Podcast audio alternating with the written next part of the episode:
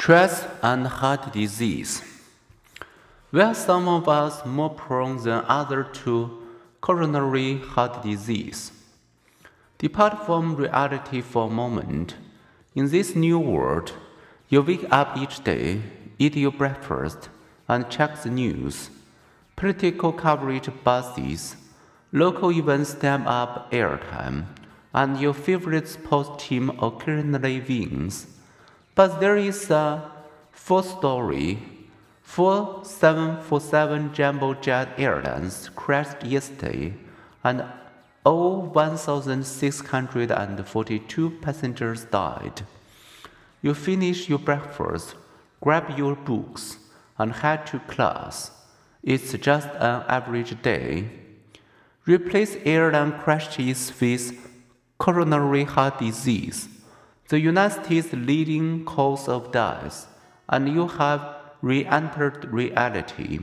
About 600,000 Americans die annually from heart disease.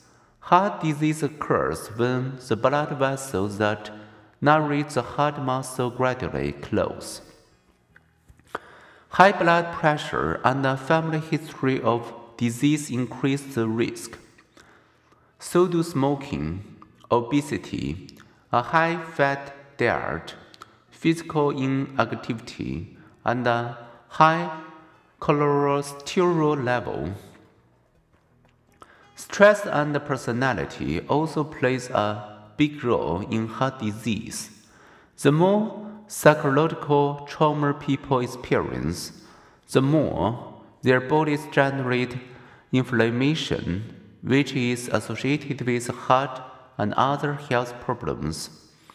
Plucking a hair and measuring its level of cortisol can help predict whether a person will have a future heart attack. Type A personality. In a no classic study, Meyer Friedman Ray Rosenman and their colleagues tested the idea that stress increases vulnerability to heart disease by measuring the blood cholesterol level and the clotting speed of 40 U.S. ticket accountants at different times of year.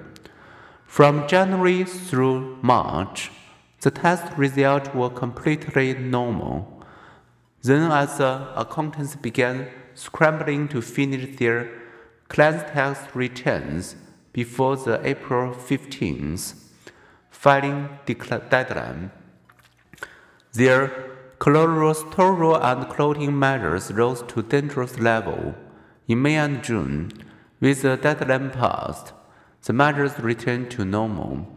For these men, stress predicted heart attack risk. Blood pressure also rises as students approach already academic stressor.